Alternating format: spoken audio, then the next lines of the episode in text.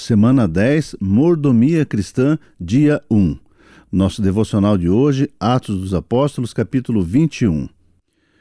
O que significa ser mordomo de Deus? Mordomia cristã é um ensino bíblico que reconhece Deus como Senhor e dono de todas as coisas. A Bíblia diz que ao Senhor pertencem o mundo e tudo o que nele existe, a terra e todos os seres vivos que nela vivem são dele. Salmos 24 e 1.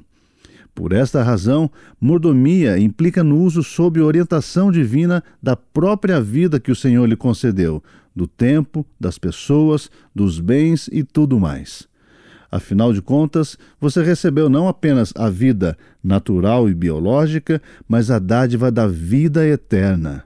Juntamente com ela, a dádiva de ser parceiro de Deus na construção de um mundo melhor. Ser cristão implica grandes responsabilidades. Responsabilidades no que diz respeito ao que você é e aquilo que você faz.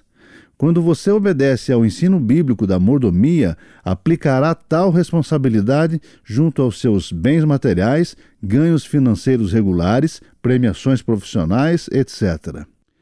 Mordomo é o mesmo que administrador. Na vida prática, o mordomo era a pessoa encarregada de cuidar da casa do patrão. Ele era a pessoa mais privilegiada dentre os funcionários da casa e sentia-se honrado por isso porque havia um alto grau de confiança nele depositado.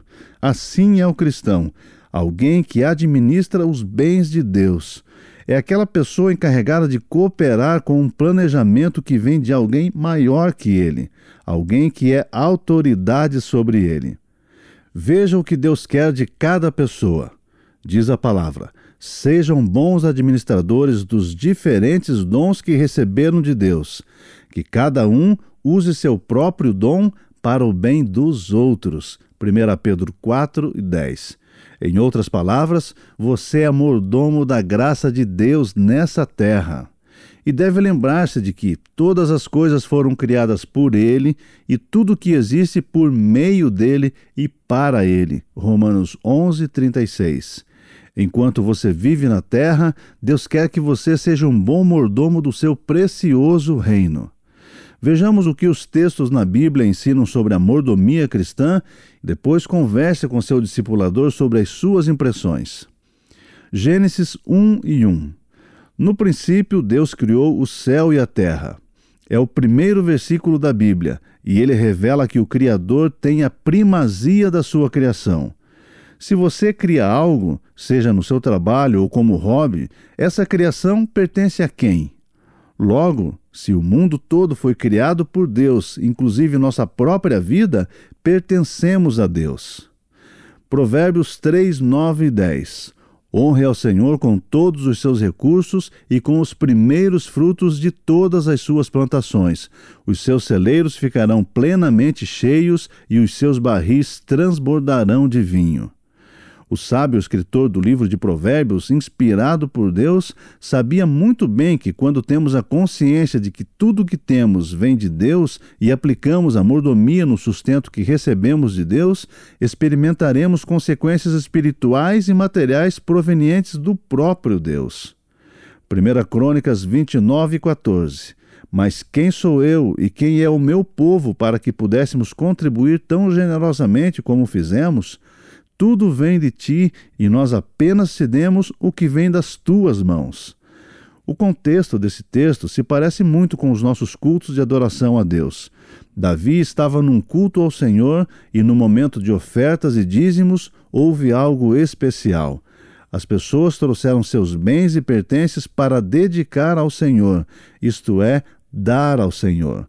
E foi algo tão espontâneo e dadivoso que o rei Davi, que dirigia o culto, reconheceu que era mais do que o necessário para o propósito que Deus havia colocado em seu coração. Na ocasião, era a construção de um templo para o culto. Ele ensina que a mordomia é apenas dar ao Senhor aquilo que ele mesmo já nos tem dado. Malaquias 3, 8 a 10 Pode um homem roubar de Deus? Contudo, vocês estão me roubando. E ainda perguntam: Como é que te roubamos? nos dízimos e nas ofertas. Vocês estão debaixo de grande maldição porque estão me roubando. A nação toda está me roubando. Tragam o dízimo todo ao depósito do templo, para que haja mantimento na minha casa. Ponham-me à prova, diz o Senhor dos Exércitos, e vejam se não vou abrir as janelas dos céus e derramar sobre vocês tantas bênçãos que nem terão onde guardá-las.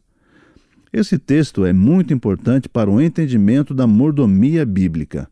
Deus não precisa de dinheiro ou bens materiais.